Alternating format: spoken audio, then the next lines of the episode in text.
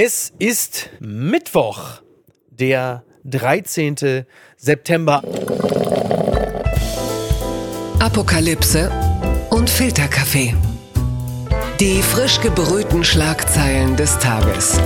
Mit Mickey Beisenherz. Einen wunderschönen Mittwochmorgen und herzlich willkommen zu Apokalypse und Filterkaffee, das News Omelette. Und auch heute blicken wir ein wenig auf die Schlagzeilen und Meldungen des Tages. Was ist wichtig? Was ist von Gesprächswert? Worüber lohnt es sich zu reden? Und der Mann, der weiß es, denn er dreht Filme, über die die Gesellschaft, die Welt redet. Er guckt mich schon mit seinen großen Funkelperlenaugen an, aber er weiß, dass ich ihn völlig zurecht lobe. Die Wannsee-Konferenz hat zuletzt mächtig für Furore gesorgt. Liebes Kind ist äh, eine Serie, die aus äh, dem Hause Konstantin kommt und dort ist er Produzent. Außerdem ist er ein treuer Freund der Apoficker-Familie. Da ist er quasi so eine Art, ja, was ist er da? Der, der komische Cousin, der komische Vetter, würde ich sagen. Fidi Oetker, herzlich willkommen. Danke, vielen Dank. Ich bin, ja. hier, bin hier einigermaßen durchgekommen. Durch Wollte die, ich gerade sagen, ich, ich habe selber nicht gewusst, wo diese Reise endet. Wir sind ja beide äh, Technik, wir sind vielleicht jetzt nicht der, was ist das, der, der, der Technik-Freak von der Bild, ne? Aber wir sind zumindest Technik interessiert. Äh, gestern wurde ähm, wieder mal bei Apple etwas Neues präsentiert. Tim Cook oder wie Donald Trump ihn nennt, Tim Apple. hat, hat die neuesten Dinge aus dem Hause Apple präsentiert. Es war wieder Zeit für eine Keynote. Das war vor zehn Jahren noch ein richtiger, ein richtiges Highlight. Man äh, dachte, oh, was stellt Jobs da vor? Jetzt ist äh, das neue iPhone mittlerweile 15 draußen. Das iPhone 15, das iPhone 15 Plus, das iPhone 15 Pro Max und ein erstes Urteil. Eh. One more thing. One more thing. Ja, 48 Megapixel Kamera. Also du Gott kannst jetzt. Gott sei Dank. Du, Gott sei Dank. Endlich kann ich mein Essen in eine High Resolution fotografieren. Absolut. Äh, die, die Kanten sind geschmeidiger geworden. Also das kennt man sonst nur, wenn man den Kindern den Toast morgens macht. Man sagt, man muss sich ganz massiv um die Kanten kümmern. Es ist im Großen und Ganzen ziemlich unverändert. Ja, die Kamera ist besser. Und was ganz, ganz wichtig ist, und da sorgt Apple für eine, ich will nicht sagen eine Revolution, aber schon lässt aufmerken, die Materialien sind nachhaltiger. Das Aluminium, äh, das, das Kobalt in den Batterien, sind alles jetzt viel, viel. Erden, oder wie? Ja, ja, sind nicht mehr ganz so selten, häufigere Erden. Das ist gut und äh, richtig und wichtig für Leute, die sich für Nachhaltigkeit interessieren. Die meisten anderen zucken enttäuscht mit den Schultern und sagen, wann kommen endlich die fucking Hologramme? Äh, wann kommen die Glases? Äh, soll ich dafür jetzt auch wieder 1100 Euro zahlen? Und die Antwort ist ja. ich finde es immer interessant beim iPhone. Man denkt ja, dass es flächendeckend jeder benutzt. Mhm. Aber ich glaube, der iPhone äh, Gesamtmarktanteil auf der Welt sind, glaube ich, so 20 Prozent. Da Ja, sieht ja. man mal, in welchem Elfenbeinturm man stolzieren geht. Tot, ja gut, die anderen haben dann Samsung oder so. Ja. Aber das stimmt schon, ja. Und, und insgesamt sind die Zahlen bei Apple natürlich auch rückläufig. Also die ersten erdreisten sich mittlerweile, sich nicht jedes Jahr ein neues iPhone zu kaufen, sondern teilweise auch mal mit einem iPhone 12 rumzulaufen. Nicht cool. Das ist nicht in Ordnung. Das, nicht, das ist im Grunde genommen so ein bisschen so, als würde man so mit dem Golf 2 durch die Gegend fahren. Ne? Das ist das allerletzte. Aber Apple arbeitet natürlich daran, dagegen zu arbeiten. Also wie gesagt, bessere äh, Kamera, also jetzt 48 Megapixel. Du kannst, äh, sollte der Uranus äh, eine Hautunreinheit haben, man könnte sie eigentlich mit dem iPhone fotografieren. Ansonsten gibt es das iPhone in diversen Farben, also pink, knallegelb, so ein, äh, ich glaube, das Grün, was ich gesehen habe, das würde man als heutzutage wahrscheinlich als Salbei bezeichnen. Salbei, ganz wichtig heutzutage. Ich glaube, es ist ein Hilferuf, wenn, das, wenn das Gerät gar nicht mehr so stark geändert wird, sondern eher so der Einband. Ja, aber das ist ja Oder? genau, aber das ist jetzt das Verkaufsargument. Also du kommst dann eher mit den Farben, also wie gesagt Salbei oder auch so äh, Long Covid, also so Leberschaden, Gelb und und und halt mit dem Thema Nachhaltigkeit, weil du davon ausgehst, ein paar Leute werden das als äh, Verkaufsargument sehen. Ich fürchte, für die meisten wird das nicht der Fall sein. Aber es ist schön. Also man fühlt sich natürlich dann besser, wenn man 1100 Euro gezahlt hat und weiß, man hat vielleicht dafür gesorgt, dass jetzt in der Mine nicht drei Leute ums Leben dabei gekommen sind. Es hilft. Es hilft. Die Schlagzeile des Tages. Traum-Comeback von Rudi Völler. Leidenschaftliches DFB-Team ringt Frankreich nieder. Meine Damen und Herren, ja, Sie haben richtig gehört, was NTV da berichtet. Mit Rudi Völler zur Trendwende. Im ersten Länderspiel nach der Freistellung von Bundestrainer Hansi Flick, Sie werden sich erinnern. Ja, like, wer ihn noch kennt, betreibt die deutsche Fußballnationalmannschaft Wiedergutmachung für die schlimmen Spiele der vergangenen Monate und besiegt Frankreich dank einer leidenschaftlichen Leistung. Wie die, wir haben das Spiel gestern geguckt im Glockenbachviertel in München in einem Laden, der, bevor das Spiel angefangen hat, wirklich nicht äh, gut besetzt war, zahlenmäßig. Es fühlte sich so langsam, als das Spiel losging, als das Spiel vorbei war, wurde applaudiert, es wurde vereinzelt ein Rudi Völler, es gibt nur einen Rudi Völler gesungen. Ja. Wir sind wieder wer. Am Anfang war es Kirchentag und Ja. gegen Ende war es Coyote Ugly. Muss man sagen. ja, genau. Ja. Ja. Endlich, die Flickzeiten sind vorbei. Genau. die Ähm, bleiernen Jahre. Die bleiernen Jahre. Wir haben ja kurz gemutmaßt, äh, was die Bildzeitung titeln wird. ja. Ähm, Ja, also wir hatten ja mehrere Tipps, genau. Ja ich mehrere dachte, es wird Merci Rüdi. Sehr äh, schön. Endlich wieder Schwarz-Rot geil. Ja, sehr gut. Merci, Oder- Rudi ist natürlich Oder toll. Rudi bleib. Rudi, also schon flehentlich. ich war ja bei so Sachen wie der Völlerhammer. Mm. So in bester Bildtradition. Rudi Riese natürlich oder so. Oder auf die, auf die Jahre unter Flick. Äh, Nochmal so. Erst Trance, dann France. Hm. Ne, sowas halt. Liberté, Egalité, DFB. Natürlich, ne? Oh, hui. Wir waren Trerüdi oder auch so ganz klassisch deutsch Böllervöller. Oder E Furla, also Voila Völler, Ich, ja. ich, ich habe mich ja nur gefragt. Was wurd's also, denn dann? Ich glaube, Rudi sowas. Riese oder was war's? Ja, also ich glaube, was sehr einfaches. Also es war nicht, es war nicht. Also die. Bildzeitung hat dann etwas, das finde ich aber auch geil. Schon bei der Hymne war alles besser. Deutschland im Rudi-Rausch. Ja. Ja, toll. Aber es war wirklich, also die ersten fünf Minuten des Spiels und meine, also alle, ich wollte ja sagen, liebe Damen, aber das kann man heutzutage so auch nicht mehr sagen, aber wir lassen es drin.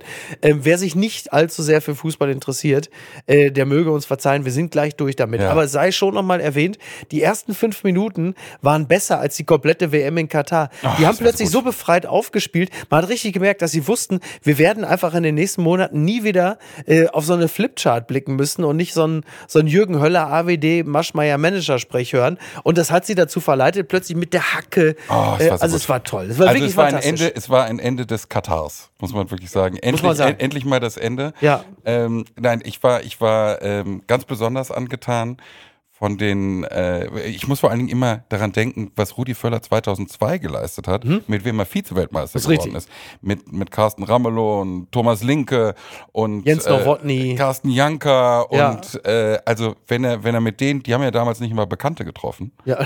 ähm, vorm Tor, wenn was der jetzt aus dieser Truppe rausholt. Wahnsinn. Könnte, ne? Also im Grunde genommen, ich sag's wie es ist, wir werden jetzt auf, es tut mir wirklich leid für sicherlich, für den Rest der Welt, aber wir werden auf Jahre hinweg unschlagbar sein. Ne? Das ist natürlich völlig klar. Und wir haben ja zusammen ein Spiel geguckt, das muss man auch sagen. Wir haben beide festgestellt, wir haben mit Julian Niederrümelin zusammen das Spiel geguckt. Da im Glockenbachviertel. Ne? Ja, äh, also den, ich muss sagen, es läuft alles auf Rudi Völler zu. Es ist ähm, eigentlich Ist der, meinst ist jetzt völlig klar? Ist auch so witzig, ne? Ja. Vor dem Spiel haben wir wirklich spekuliert, haben gesagt, Nagelsmann für und wieder, der Totengeneral Van Gaal, äh, wer denn sonst, Stefan Kunz und dann Rudi Völler. Aber Ticks von ihm her richtig, Rudi Völler, kannst du nicht, Mann, der ist also wirklich Tante- Joggingbuchse Tante- und so, Tante Tante Tante brauchst du nicht jetzt noch mit. keiner. So, und Nein. jetzt ist völlig klar, natürlich Völler, ja, klar, Ja, ja, klar. wer denn sonst? Er versöhnt den, äh, den Würstchengriller mit dem Hipster. Er macht den großen deutschen Vorhang wieder auf. Deutschland aber normal. Ja, Deutschland aber normal. Aber er ist, wirklich, ey, er das ist ein Umbrella-Typ. Er bringt Ja. uns alle wieder zusammen. Das hat mich überrascht. Amtsenthebungsverfahren. McCarthy will Ermittlungen gegen Biden. Das berichtete das ZDF. Kevin McCarthy will der Parlamentskammer ein Amtsenthebungsverfahren gegen Präsident Joe Biden empfehlen. Grund sind Geschäfte seiner Familie, also der republikanische Vorsitzende des US-Repräsentantenhauses, Kevin McCarthy, der unterstützt, wir erinnern uns, ich glaube acht Wahlgänge oder so, die Heidi Simonis des äh, Repräsentantenhauses, unterstützt Ermittlungen für ein mögliches Amtsenthebungsverfahren gegen Präsident Joe Biden. Es gebe glaubhafte ernsthafte Anschuldigung, dass Biden an illegalen Geschäften seines Sohnes beteiligt gewesen sei, sagte McCarthy am Dienstag in Washington. Ähm, also es geht um Machtmissbrauch, Verschleierung und der Korruption und sie rechtfertigen weitere Ermittlungen. Also es wird nicht dazu kommen, das ist relativ klar, denn äh, wenn es also zu einer Amtsenthebung Ja. kommen würde, dann hätte äh, die andere Kongresskammer, der Senat, zu entscheiden. Dort haben Bidens Demokraten die knappe Mehrheit. Also es geht jetzt unterm Strich Es eigentlich muss nur darum. aber gar nicht dazu kommen, Ja. wenn ich das mal so reinsurfen darf. Bitte. Weil was die Republikaner machen wollen, altes Republican Playbook ist, man kreiert eine, auch in diesem Sinne, False Balance. Wir erinnern uns damals an die Clinton-E-Mails. Mhm. Ja. Das tut, glaube ich, James Comey, dem FBI-Chef, bis zum heutigen Tag leid. er hat es aber wirklich, er hat es Er hat es hinterher ausgeräumt, aber man muss sich vorstellen, die Leute stehen an der Wahlurne, Ja. damals bei Clinton, Natürlich, und, genau. Mhm. und dachten sich, ach, die hat ja auch Dreck am Stecken. Dann können wir mal Trump probieren. Und genau, Genau. das versuchen sie jetzt wieder zu Genau. kreieren mit, mit Joe Biden. Genau. Und ich muss noch eine Sache sagen. ein zu Geraune quasi. ja, genau, genau. Ja, da war so doch auch Neues, irgendwas bisschen, so. bisschen Genau. Gemurmel kreieren. Und eine Sache muss man sich immer zum Verständnis von Joe Biden äh, überlegen. Und das ist, Joe Biden hatte mal drei Kinder. Seine Frau ist ums Leben gekommen, zusammen mit seiner Mhm. Der Tochter, Tochter. ne? Ja. Genau, ja. Ähm, Noemi hieß die, glaube ich. Und dann hatte er noch den Bo Biden. Das war der ist- Golden Boy, Das ne? war der Golden Boy. Der ist 2015 an einem Hirntumor gestorben. Das heißt, er hat nur noch Hunter. ja. Und ehrlich gesagt, die schlimmsten Fehler sind ja immer die, die wir aus Liebe begehen. Ja? Und dass er den nicht komplett rigoros abschneidet, kann ich ihm als äh, Vater durchaus nachsehen. Absolut. Ich würde an dieser Stelle diesen, diesen Teilbereich auch äh, mit diesen schönen Worten beenden wollen. Jetzt ist es aber nun so, dass Annalena Baerbock gerade in den USA ist und das wollen wir nicht unerwähnt lassen, denn sie macht eine kleine USA-Reise und äh, zuvorderst hat sie sich in Texas aufgehalten und möchte natürlich nicht zuvorderst in Texas, aber in den äh, kompletten USA und vor allen Dingen ähm, im Gespräch mit Anthony Blinken, dem Außenminister, möchte sie natürlich die Bande mit den USA auch in Zukunft noch enger knüpfen. Also wirtschaftlich, sicherlich auch militärisch. Die Ministerin, ich zitiere die Süddeutsche, die Ministerin nannte als Themen die Entwicklung und Regulierung kritischer Technologien, eine Verringerung riskanter wirtschaftlicher Abhängigkeiten bis hin zum Umgang mit der globalen Klimakrise. Also die USA, von denen ja durchaus bekannt ist, dass sie sich in Zukunft wohl eher auf den Indopazifik und China und all das konzentrieren werden. Ähm, da möchte man natürlich den Finger heben und sagen, pass mal auf, äh, wir sind ja auch noch da, wir sind doch alte Freunde, ne? Kohl, Strickjacke, Ja. George. Ja, es ist, es ist jetzt ein, ein Ende der Neigungs- und Gesinnungspolitik. Also Mhm. man wird sich mit Leuten wie Nikki Haley oder Lindsey Graham oder auch Greg Abbott, den sie da... Den, den wollte ich nämlich gerade noch erwähnen, weil das ist der Gouverneur von Texas Genau. und der ist, äh, also mehr Anti-Baerbock kann man kaum sein. Also, ähm, Ja, das ist eine interessante Person, weil der auf der einen Seite ist er natürlich in, Bezug auf Abtreibungsrechte, Immigration und sowas. Ist, Mhm. Klimakrise. Ist, ist der furchtbar. Auf der anderen Seite muss man auch sagen, ähm, er hat damals Rick Perry beerbt, der noch schlimmer war. Und er so. hat und er hat die erste, seine Frau hat eine Latina geheiratet, Ja. die eben äh, die erste Latina äh, First Lady war von, Mhm. von Texas. Er hat ein Adoptivkind, vermutlich auch deswegen, weil er im, im Rollstuhl sitzt. Und Ja. Ähm, 1984 hatte er, glaube ich, einen, ist er, glaube ich, von einem Baum äh, erschlagen worden. Okay. Seitdem sitzt er, sitzt er. Also der ist, der ist Ja. eine facettenreiche Ja. Person. Der ist jetzt Ja. nicht ein fully fledged Republican, der nur äh, stumpfe Thesen verbreitet. Ja. Und es macht total Sinn, sich mit solchen Leuten zu unterhalten. Wir brauchen ja Kontakte ins, ins Weiße Haus Ja. und in den Senat. Ähm, So wie die CSU, als sie zu äh, DeSantis gereist sind, war es ja, das? gut, also die und zu Orban etc. Aber wir brauchen Kontakte dahin, Ja, klar. Dass, dass wenn der orangene Führer Und die Chance ist wieder ja gewählt nicht so wird, gering, ne, dass das so kommt. Ja, dann brauchen wir jemanden, der dir in den Arm fällt. ja. Ne? Also Ja. doof ist es nicht.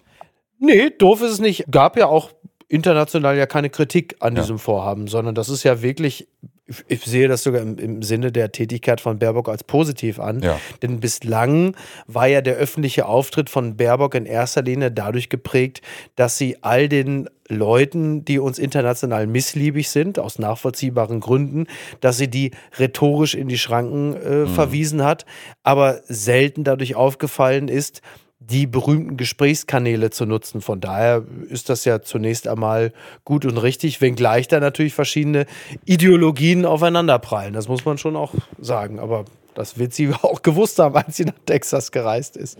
Entzauberte Scheinriesen. RTL NTV Trendbarometer. SPD fängt sich, Grüne rutschen noch tiefer. Wären jetzt Bundestagswahlen, hätte die Ampelkoalition keine Chance auf einen Regierungsauftrag, während die SPD sich leicht verbessern kann. Geht es für die Grünen weiter abwärts und die FDP verharrt auf schlechten Werten. Die AfD hingegen scheint sich einzurichten auf ihrer Position als zweitstärkste Kraft im Land. Also das heißt dann faktisch AfD 21 Prozent, CDU, CSU 27 Prozent, SPD 17, da knallen jetzt die Korken, 1 Prozent besser, Grüne 13, FDP 7, Linke 4, also da wäre der Einzug in den Bundestag, wie eigentlich auch beim letzten Mal ja auch schon nicht mehr wirklich möglich. Ja, äh, Äh, interessant, weil Ja. den, also normalerweise bei solchen Umfragewerten und auch in Bezug auf den Dissens, den es innerhalb der SPD gibt, Ja. äh, früher wäre das eine Herde Katzen gewesen. Heute stehen die da wie ein Monolith und ich glaube, es hat mit Wolfgang Schmidt zu tun. Okay. Mit dem, mit dem, Okay. Mit dem Vorstopper und Intimus von Kanzler Scholz. Also der Kanzleramtsminister Wolfgang Schmidt. Genau, Ja. der, hält, der hält den Laden ruhig. Es sei denn, es geht um den Industriestrompreis, Ja. da hört man natürlich dann mal schon mal das. Ja, aber ich meine, aber es war gemessen an, ja, an alten absolut, Zeiten. absolut. Für einen, für einen Blick durch den Spion in die, in die Regierungsarbeit kann ich wirklich nur die neue Stefan Lampi-Dokumentation Ernstfall Regieren am Limit empfehlen, die vor allen Dingen die Zeit behandelt, 2022, Überfall der Ukraine, wie man darauf reagiert hat. Erstmal ist es so, von Stefan Lambi porträtiert zu werden, ist als Politiker wie von Rembrandt porträtiert zu werden. Ja, das ist, deswegen öffnen die sich dem auch, weil es ein großer Ritterschlag ist. Ja. Ähm, man merkt allen Protagonisten der drei Ampelparteien, merkt man eine große Ernsthaftigkeit an. Habeck hat ab und zu mal so den wippenden Schritt eines, eines Schülersprechers drauf. Ja. Ja. Also zum Beispiel, es gibt eine Szene Ja, drin. man will ja jetzt auch nicht die alte Crowd verprellen. Du musst ja, aber da es schon ist- so ein bisschen aber so. man muss sich vorstellen, also da ist eine Szene drin, wie, wie Habeck äh, in die Winterpause geht, in den Weihnachtsbreak und er sagt seinem Büro Tschüss und sagt so Tschüss Büro, Tschüss, Tschüss, tschüss Vorzimmer. Tschüss, Leute, tschüss. Also das fand ich, das, das fand ich schon interessant. Der, der ähm, Christian Lindner sieht 2022 30 Jahre älter aus als 2023. Der wirklich aus wie Kubicki, ne? Er sieht wirklich aus wie Kubicki. Also man kann das ja, Ja. mal posten in die Shownotes. Aber ja, was, es was, was, was viele Leute vermisst haben, ist äh, die Verteidigungsministerin Christine Lambrecht. Ja, Weil wir reden ja hier über den zitierten Ernstfall. Ja. Und da spielt die Verteidigungsministerin, die sie zu dem Zeitpunkt ja war, spielt eine große Rolle und die wurde von sehr vielen Leuten vermisst. Das heißt, Ja. es wurde ja Material gedreht. die Aber wurde auch von ihrer Truppe vermisst in der Zeit, glaube ich. Aber, das, aber, den, aber den Tag. Mehr vermisst als die Zuschauer haben wurde, die Christine wurde allgemein, die allgemeine. Vermissung aller Orten. Aber, Ja. den, aber den Feldherrnposten nimmt, äh, nimmt Olaf Scholz ein, weil er immer irgendwo steht und in die Ferne starrt. Mhm. Ja. Also auf irgendwelchen Emporen, am Okay. Fenster oder so. Aber das Ganze immer im Cityhemd. Was, was, was die Wirkung etwas Vielleicht unterminiert. das Deutscheste, was, was ich heute gehört habe. Ne? So Napole Napoleonesk in die Ferne starren, aber im Cityhemd. Es ist übrigens so, dass es hier auch einen Artikel gibt äh, vom ZDF. Trotz Koalitionsstreit Studie, Ampel setzt bereits viele Vorhaben um. Also es gibt äh, eine Analyse der Bertelsmann Stiftung zusammen mit der Universität Trier und der Denkfabrik Das Progressive Zentrum. So, und es äh, gibt eine Studie und eine dazu durchgeführte repräsentative Umfrage. Und laut der Studie, also eine Studie, also ich kann das Wort Studie nicht sagen, ohne in alte Muster zu verfallen. Ver- Sehen Sie es mir nach. Es ist so, dass die Ampel zur Halbzeit bereits 38 Prozent ihrer 453 Koalitionsversprechen vollständig oder teilweise eingelöst hat. Weitere 12 Prozent befinden sich im Zitat Prozess ihrer Erfüllung, wie es in der Untersuchung heißt. 14 Prozent seien substanziell angegangen. Das ist ja nun keine schlechte Halbzeitbilanz. Überhaupt nicht. Also wenn ich mal in Erinnerung rufen darf, ne? wir haben die Mindestlohnerhöhung, damit Mhm. haben wir angefangen. Ausgleich, kalte Progression, Pflegebonus, äh, Abschaffung EEG-Umlage, auch in Bezug auf den, äh, der Bewerbung von Abtreibung und sowas. Ja. Gerade am Anfang, also die, äh, der Anfangsbeat war, war gar nicht äh, Mhm. verkehrt. Aber trotzdem bleibt am Ende etwas anderes hängen. Also du hast eine große Unzufriedenheit, du hast schlechte Stimmung, der Ampel wird äh, mehrheitlich äh, eine schlechte Performance attestiert. Ja. Daran kannst du natürlich auch überdeutlich sehen, was Kommunikation letzten Endes bedeutet. Dann hast du parallel diese eben schon zitierten Umfrageergebnisse. Du hast ein stabiles Hoch, ein Hochplateau der AfD, 21 Prozent. Die Grünen, die ihrerseits wiederum äh, weiter abgesackt sind. Das spricht ja eine gewisse Sprache der Unzufriedenheit. Also die Grünen stehen ja exemplarisch, würde ich mal sagen, für den Willen zum Wandel unter Erduldung größtmöglicher Schmerzen. Und ja. da ist dann auf der anderen Seite die AfD, die genau für das Gegenteilige steht, nämlich für das äh, Zurück zum Alten. Das lief doch alles irgendwie ganz gut. Und das, während sich die Ampelkoalition, wenn man versucht, es objektiv zu betrachten, sich in einer Phase befindet, in der im Grunde genommen dieses komplette Land wie so eine marode Brücke auf der A45 saniert werden muss. Also man könnte ja jetzt mal so spontan sagen, die, dieses Land hat 50 Jahre von der Substanz gelebt und muss jetzt von Grund auf saniert werden. Und genau in dieser Situation befindet sich die Ampelkoalition. Damit will ich nicht sagen, weil das ist ja auch immer so ein klassischer Reflex, äh, ja, 16 Jahre CDU. Irgendwann kann man sich ja als Ampelkoalitionsvertreter auch nicht immer auf die 16 Jahre CDU berufen. Irgendwann muss man auch mal sagen, okay, wir sind jetzt auch seit zwei Jahren dran. Aber die Aufgaben sind gewaltig. Und die Unzufriedenheit auch. Ja, und das ist natürlich im Moment ist das Narrativ gerade in Bezug auf Ökologie. Wandel muss man sich leisten können mhm. und wir können ihn uns im Moment nicht leisten. Ja. Wenn die Wirtschaft um, um 0,4 Prozent schrumpft und überall anders wächst, genau. ähm, das ist das, was die Menschen im Moment so empfinden, ist auch nicht ganz falsch. Gewinner des Tages. BR Bayern Trend, freie Wähler steigen in Umfrage immer höher. Das berichtet der Bayerische Rundfunk.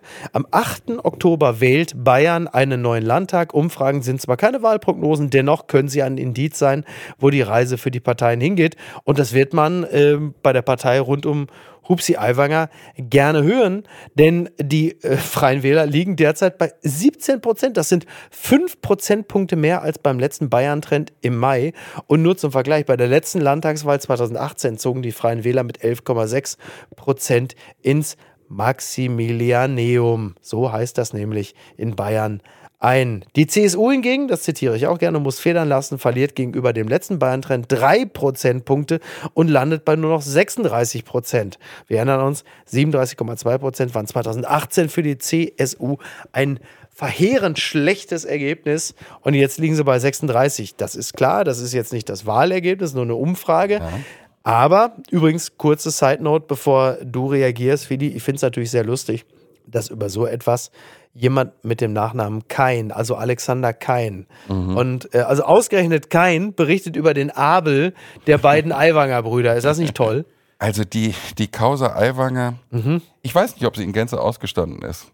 Weil irgendwie habe ich das Gefühl, dass die Nummer noch nicht zu Ende recherchiert ist. Eigentlich muss es doch den diversen Edelfedern... Söder hat ja einen Startschuss gegeben, hat gesagt, da darf jetzt nichts mehr dazukommen. Und im Grunde war ein komplettes Dorf, ein ja. komplettes Dorf angehalten, jetzt mal nachzugucken. Ja, aber also ich frage mich, der Mann, die Unschuldsvermutung mhm. gilt, aber glaubt irgendjemand, dass Hubert Avenger, Avenger dieses Flugblatt äh, nicht geschrieben hat? Nee, ähm, eigentlich wenig. Na, ne? man muss immer fragen, er, ja. also er hat ja in regelmäßigen Abständen bei seinem ehemaligen Lehrer nachgefragt, mhm. ob er dieses äh, Flugblatt publizieren möchte.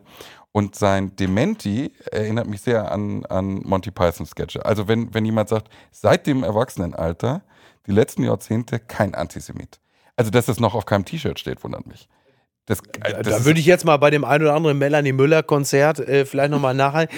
Aber das Interessante ist ja, ähm, es gibt ja diverse Umfragen und da ist ja zu erkennen, dass die meisten glauben, dass das Pamphlet, das Pamphlet, dass das aus, aus seiner Feder beziehungsweise aus seiner Schreibmaschine stammt. Und trotzdem haben sie gesagt, trotzdem fanden sie es richtig, dass er im Amt geblieben ist. Also mhm erleben wir ja, dass das, ja. dass das eine Thema von dem anderen überschrieben wird.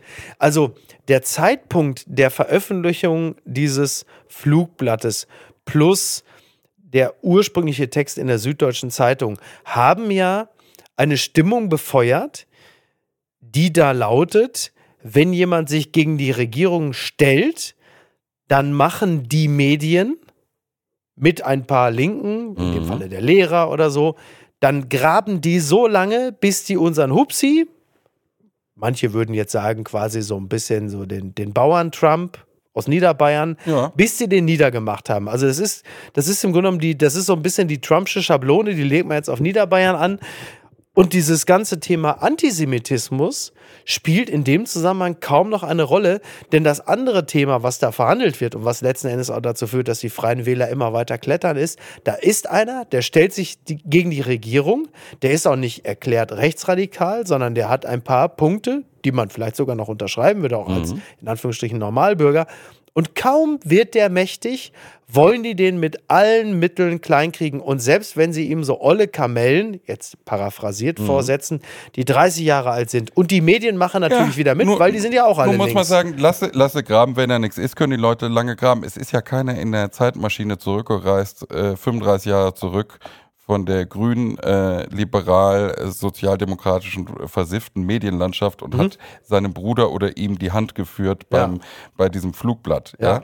Also ähm, man muss auch sagen, der Beweis der Rechtsradikalität oder auch der Autorenschaft des Flugblatts ist nicht erbracht. Das muss man sagen. Es gilt die Unschuldsvermutung. ja. Aber er hat danach auch Aktionen gebracht, die für mich auch äh, Stirnrunzeln hervorheben. Also 2016 ist er eben äh, aufgetaucht mit äh, 31 Flüchtlingen aus Bayern in einem Bus, äh, Flüchtlinge aus Syrien, und hat die sozusagen äh, vor das Kanzleramt gebracht, um zu sagen, äh, bis hierhin und nicht weiter. Ja, wie so eine, also man kann es auch, glaube ich, ganz hart sagen, wie so eine Mistkarre, ne? So wie Ja. sie es, so, also da in dieser, in dieser Denke, ja, dass das nur klar ist, so, so hat sich's angefühlt, dass man das ablädt. Ja, kann man so wie sich so ja auch fragen, halt was man genau. dann mit diesen Syrern macht, wie, Exakt. wie so der emotionale Haushalt Genau. von denen ist, wenn man, Ja. wenn man für sowas benutzt wird. Ja, ne?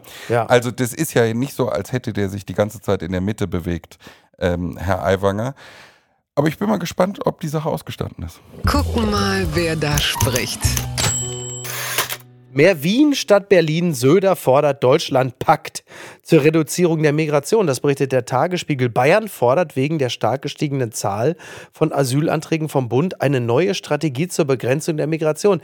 Wir brauchen einen Deutschlandpakt gegen unkontrollierte Zuwanderung, sagte CSU-Chef und Ministerpräsident Markus Söder am Dienstag nach einem Treffen mit Österreichs Bundeskanzler Karl Nehammer in München. Es brauche in der Migrationspolitik mehr, schauen Sie, wir brauchen mehr Wien statt Berlin, um die Zahlen zu senken und damit die Kommunen bei der Aufnahme nicht weiter überfordert und damit die Kommunen bei der Aufnahme nicht weiter überfordert würden. Okay, das sei es um. So steht's hier.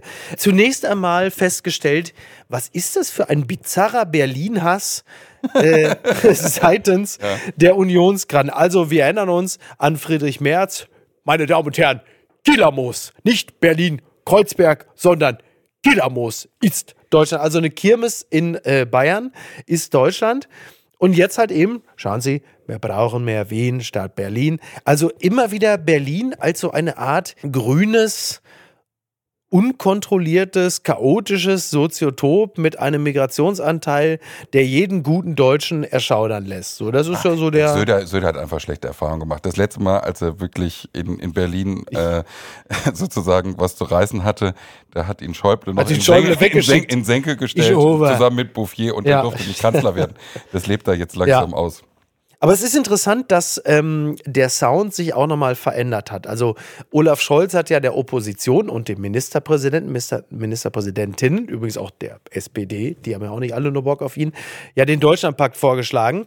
Daraufhin hat Friedrich Merz gesagt, gute Idee, Deutschlandpakt, toll, lassen Sie uns doch zunächst einmal über die illegale Migration. Also das Thema illegale Migration ist mit Sicherheit ein Thema, um das sich auch unsere Innenministerin Nancy Faeser kümmern muss, ist ja völlig klar, ne? Ja, kontrollierte Zuwanderung, absolut. pipapo, absolut wichtiges Thema für alle, nicht nur für äh, CDU-Sympathisanten. Aber der Sound ist natürlich extrem fokussiert auf dieses Thema. Also du hörst CDU, CSU-seitig momentan fast nur noch illegale Migration, kontrollierte Zuwanderung. Wann stoppen sie das? Also es ist ersichtlich, dass man sich darauf jetzt fokussiert. ist doch Deutschland packt gegen. Ich bitte äh, dich, der ja. Ministerpräsident Söder sitzt da, sieht am Nebentisch Herrn Aiwanger, der auf einmal plus 5% kriegt, ja. Ja. der im Ruch steht, dieses Flugblatt geschrieben zu haben, ein rechtsradikales Flugblatt. Da muss man zumindest sagen, Wien statt Berlin, ja, weil das am Nebentisch, wie du kennst es selbst, man isst einen Quinoa-Salat, also ich kenn's nicht, aber du Ja. isst einen Quinoa-Salat und links daneben kommt irgendwie ein, ein Cheeseburger, ne? Da, Ja. muss, da zieht man nach. Ja. Aber, aber Söder, das ist schon, das ist schon interessant, weil etwas, was da passiert ist, natürlich, da wird das Segel gehisst. Jetzt segelt er schon wieder sehr hart am Wind Ja. Richtung Asyltourismus. Ja. Also Bäume umarmen ist vorbei. Wahnsinn. Und das finde ich bei, bei Söder halt wirklich so spannend. Er ist ja zweifelsohne eine wahnsinnig unterhaltsame Figur. Also wenn du siehst, Söder ist irgendwo zu Gast, dann schaltet man gern ein, so, weil das ist so ein bisschen der Joe Gerner der Bundespolitik. Aber, wobei ist ja nicht mal Bundespolitik, ist ja Landespolitik. Eine Regionalmacht, hätte man früher gesagt, bevor man, Oh, das hat uns schon mal was wollte eingebaut. ich gerade Pass so, auf. bevor man wusste, was das für Ja. Folgen hat. Ja, ja. Aber der Mann ist natürlich null zuverlässig. Du weißt halt, wenn der politische Wind sich dreht, ist er der allerletzte, auf den du dich verlassen kannst. Ich meine, da hat zuletzt auch Friedrich Merz festgestellt, als er in Bayern als Redner vor ihm war. Das ist schon faszinierend. Das ist schon faszinierend. Das Kleingedruckte.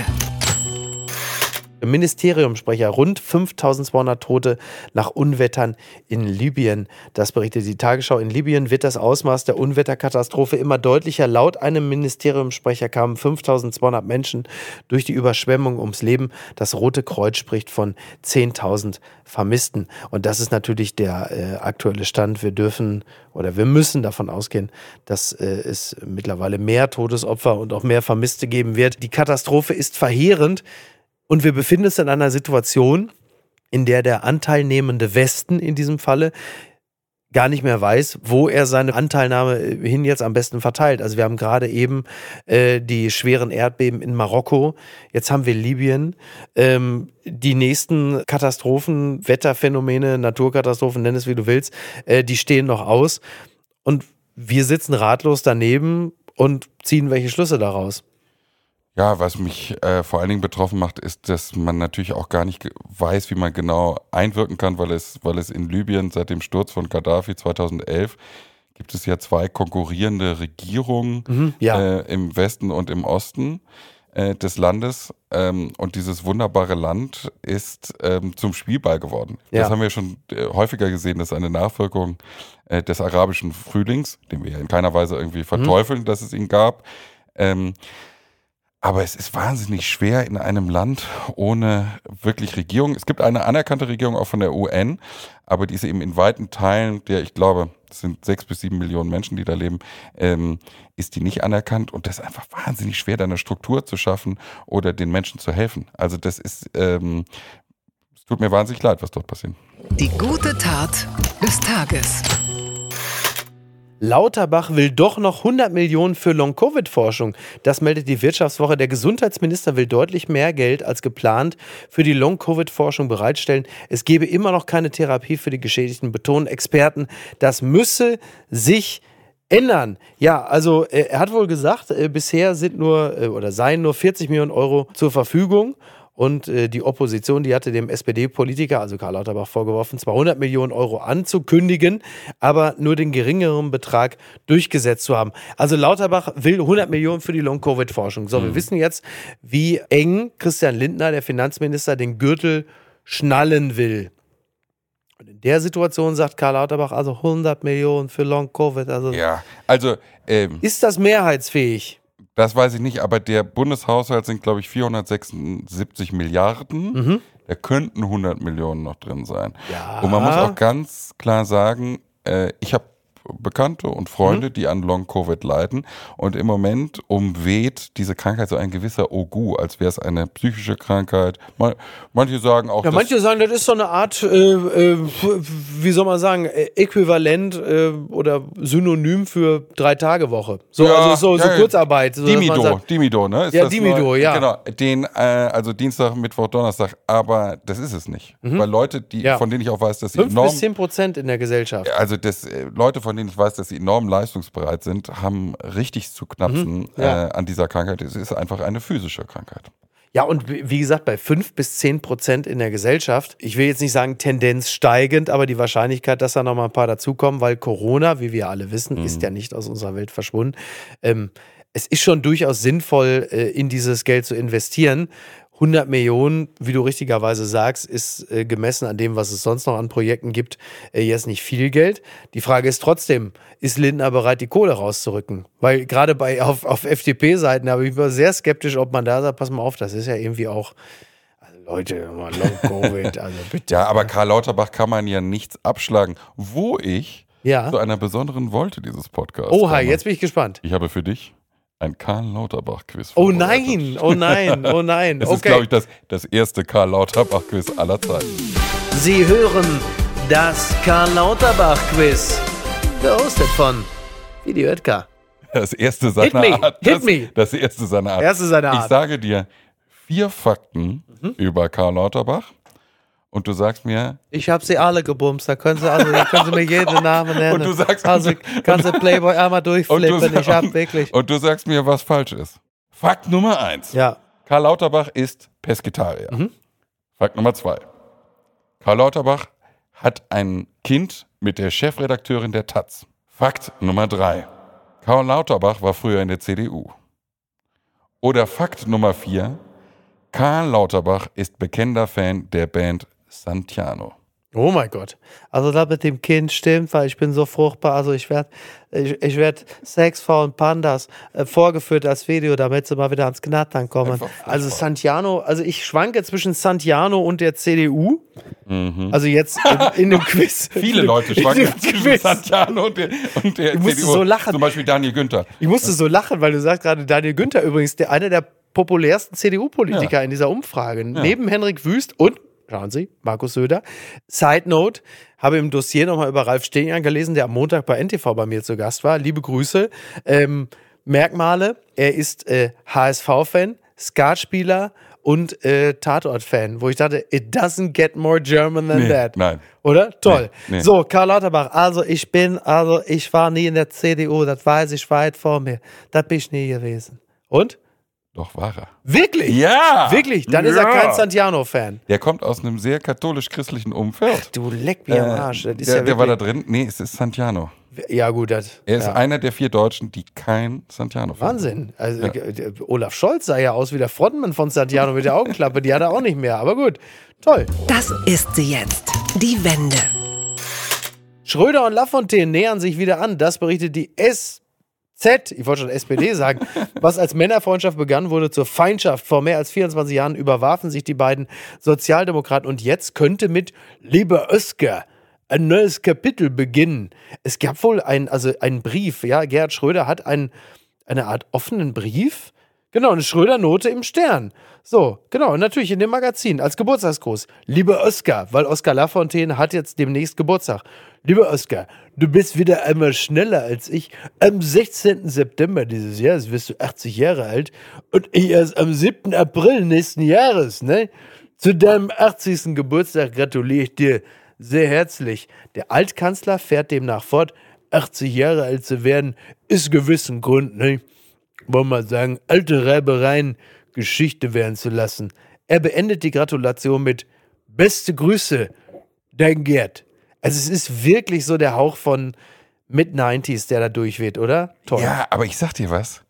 Ich hatte einen anderen Gedanken, als ich das gelesen habe. Ja. Also, vor dem Hintergrund, dass Herrn Lafontaines ähm, Frau Ja. Gerade unter Umständen eine neue Partei Ah. gründet, eine neue Bewegung. Ja, Wen ja. könnte man denn dafür mobilisieren? Ach, hör auf. Ehrlich? Meinst du, er bewirbt sich da? Also ich, ähm, Schröder ist ja ein bisschen durchs äh, Raster der Den- Zivilgesellschaft den gefallen. Eindruck hatte ich Mainstream ist er jetzt nicht mehr der, Ja. der Gasgerd. Ähm, aber ich glaube, der ja- könnte immer noch Stimmen ziehen. Ach, das war so eine Art Bewerbungsschreiben? We'll Ja, spannend. Da, Ey, da braut Ahnung. sich was zusammen im Saarland. Meinst du, der versucht sich, aber ist ja wirklich perfide, der versucht sich über den alten Laffo an Sarah ranzumachen, ne? Ja, also ein, Oh mein Gott, äh, pass mal auf, da, über den steige ich noch drüber und dann sind wir aber bald hier. Ist ja Däubel, also toll. Die Putin-Twins. Es ist toll. Endgültig zu weit gegangen. Da müssen wir noch drüber sprechen. Wir sind schon so spät, aber das müssen wir noch sprechen. Also, neues Netflix Psycho-Highlight, Liebes Kind, ist so verstörend, dass zwei Stars nicht erfahren durften, worum es wirklich geht. Das berichtet Moviepilot, die äh, legendäre Seite, gegründet von unserem Buddy Tobi Baukage. Liebe Grüße an dieser Stelle. Grüße. Der Netflix-Thriller Liebes Kind erzählt von Entführung, Missbrauch und psychischem Terror. Das Kreativduo hinter der Serie erklärt im Interview, wie man einen Psychothriller mit Kindern dreht, ohne sie für immer zu traumatisieren. Also kurze Beschreibung einer jungen Frau gelingt nach Jahren die Flucht aus der Gefangenschaft eines Psychopathen. Mit zwei Kindern lebte sie in einem abgeriegelten Haus, in dem sie unter strengen Regeln heile Familie spielen musste. Doch schnell stellt sich heraus, der Terror ist noch lange nicht vorbei. Und wie der Serientitel schon verrät, spielen Kinder dabei eine wichtige Rolle. Ich habe eine, äh, ich habe mehrere Rezensionen gelesen, unter anderem eine im Rolling Stone, wenn ich mich nicht irre. Und der Tenor war, es ist alles toll, Drehbuch gut, Darsteller gut, Regie fantastisch und doch, ich will so etwas nicht mögen.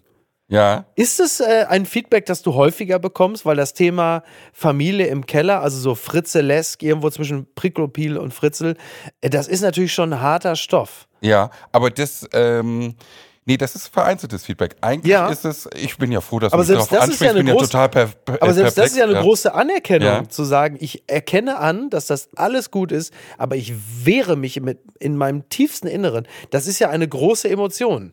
Ja, ohne Frage. Das ist, äh, was man immer wieder herausstellen muss bei dieser ganzen Geschichte, ist, dass äh, wir haben ja mit Kindern gedreht, Ja. ähm, aber das Kindeswohlstand da wirklich über allem. Ähm, das Kann man ist, das denn, kann man das denn so, also kann man das immer wahren bei einer Ja, das kann man wahren. Produktion? Also wir hatten, wir waren ja sozusagen ein Kleeblatt, das die Serie gemacht hat. Isabel Kleefeld, äh, Julian Perksen, Tom Spieß und ich und äh, die Regisseurin Isabel Kleefeld und Julian Perksen haben zum Beispiel was Tolles gemacht. Die haben ein Drehbuch geschrieben, ein anderes Drehbuch für die Kinder als für die Erwachsenen. Ach, okay. Ja, das heißt, das heißt, dass man da diese Oh, ganzen okay. psychologischen Terror rausnimmt Ja, ja. und so. Das ist, war eine spielerische Atmosphäre am Set. Und es gibt solche Beispiele wie, wenn eine Leiche mit einem Kinderdarsteller in einem Raum ist, dann haben wir erst die Leiche gedreht und dann den Kinderdarsteller und Ja. das dann im CGI zusammengefügt. Okay, okay. Also äh, Ja. dazu hast du psychologische Betreuung und so. Allen Menschen, denen es dünn durch die Rippen geht, Ja. wenn die die Serie gehen, äh, das muss nicht so sein. Das ist, wir haben niemanden geschädigt. Okay, und das Ding ist ja, ich glaube, so viel kann man schon sagen, es ist auf jeden Fall sehr erfolgreich. Es läuft seit dem 7. September. Ich darf sagen, es läuft wie ein Bluter im Mittelalter. Hat, mir, hat, mir, hat mir ein Freund getextet. Nein, wir sind, wir sind sehr froh. Es, es, es wird angenommen. Es sind sechs Teile, ne? Ja. Sechs Teile, oh wow, okay, okay. Sehr gut. Dann wissen Sie ja alle, was Sie zu tun haben. Es wird jetzt ja sowieso langsam dunkel, ne? Also das ist jetzt genau die richtige, die richtige Zeit und äh, Ja. Nachdem die grausamen Länderspiele vorbei sind, so. ist das jetzt der einzige Horror, der uns bleibt. Sowas kann man sich nicht ausdenken. Komm, das machen wir noch zum Schluss. Schurkengipfel mit Putin. Kim Jong-un in Russland eingetroffen.